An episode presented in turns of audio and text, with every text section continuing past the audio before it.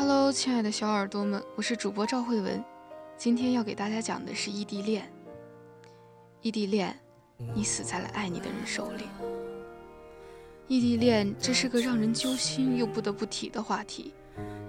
相爱的两个人相隔两地，只能通过方寸大小的屏幕维持联系。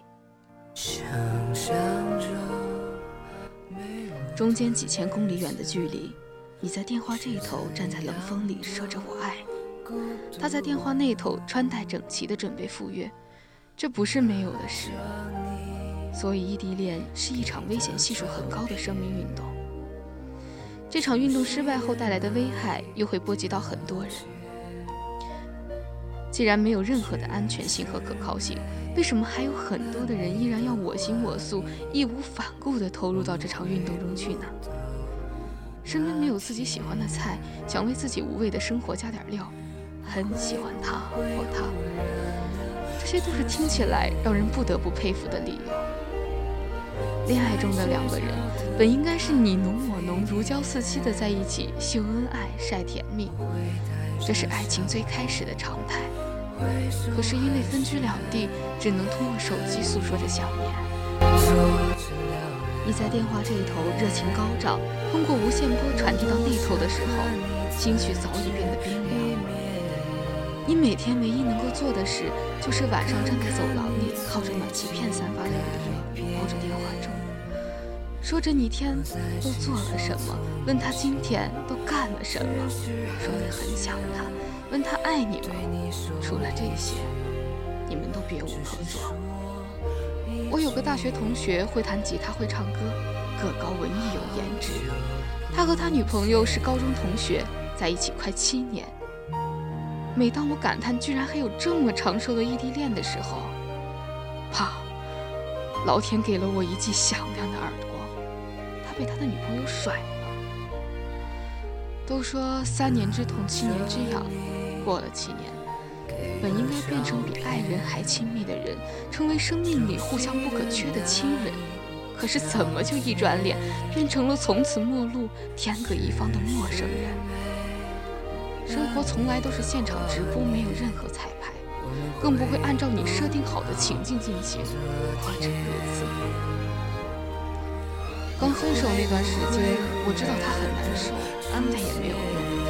这道伤需要慢慢的愈合成疤，七年的感情说分就分。曾经相爱的那个人转身投入到别人的怀抱，自己作为被甩的一方，稀里糊涂的就一无所有。作为男人，这是很没有面子、很窝囊的事。为了照顾他不稳定的情绪，我一直都没有敢开口问他们分手的原因。更何况这些年。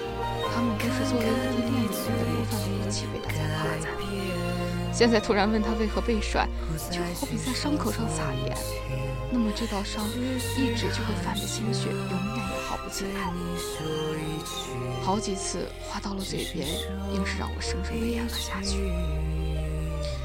毕业要走的时候，我约他出来喝酒，那段时间，喝的酒比吃的饭多，熬的夜比睡的觉多。越是舍不得谁走，就越跟那个人往死里喝，喝到吐，甚至喝到胃出血。酒过中旬的时候，我还是忍不住问了那个我一直想知道答案的问题。想着离他们分手也有一段时间了，他现在的心情应该比当时稳定一些了。况且现在还不稳，以后就真的没有机会了。他问我异地恋最大的无奈是什么？我想也没想的就说距离，错，最大的无奈就是在他需要你的时候，你不能及时的出现在他的身边，陪他共度难关。我说，那还不是因为距离带来的问题吗？表面上看是距离，可是你想，在他最需要你的时候，你不在身边，这个时候，身边但凡是有个肩膀递过去，他都会依靠。女人都是感情很脆弱的生物，有时候她需要的不仅仅是某个人，也不是某些想听的美丽情话，而是能让她随时依靠的怀抱。你想想是不是这样？借着半两酒劲，他跟我说了这些话。虽然他没有跟我说分手的具体原因，但是从这些酒后的心里话里，我也能猜出个大概。无非就是女孩最困难的时期，他因为距离无法在她的身边给她温暖和怀抱，即便每天打电话嘘寒问暖、关心致志，可是仍然比不过此时递过来的宽阔肩膀。恰逢女孩又很喜欢这个肩膀，时间久了，自然就不需要他这个电话里的男朋友。分手也只是时间的问题了。这个原因让我心寒，却更现实。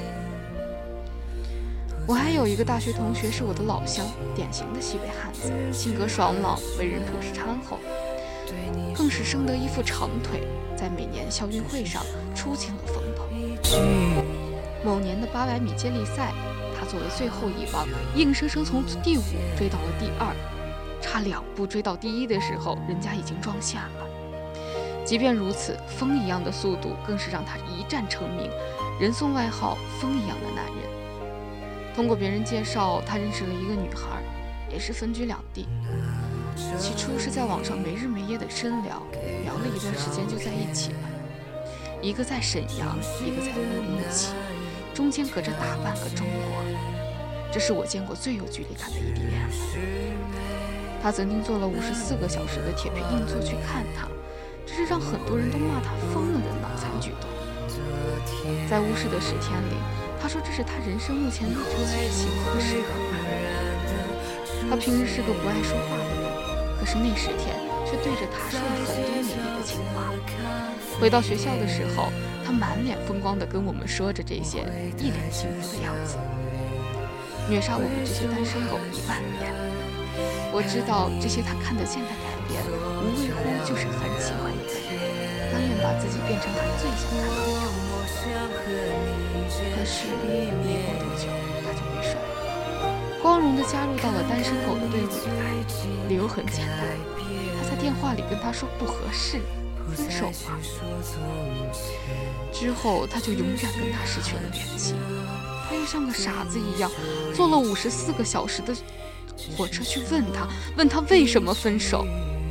可是去了之后，根本连他的人都没有找。自己孤独的在那个曾经给他带来无限美好回忆的城市里走来走去，连他身后的影子都在骂他是个傻子。他就这样悄无声息的失联，永远的离开了他的世界，干干净净，不留一点可以找得见的痕迹。这是我身边的异地恋，死得一干二净，有的死在了萌芽期。有的死在了开花期，但是都死了。有时候我在想，打败异地恋的不是距离，而是爱情本身。你们曾经有过共同的美好回忆，他可以为你坐上五十四个小时的火车，忍着车厢里难闻的泡面味儿和刺鼻的脚臭，穿越大半个中国去看你。你们也度过了让彼此都难忘的好时光。那些在一起的日子，被你一句不合适就丢得一干二净。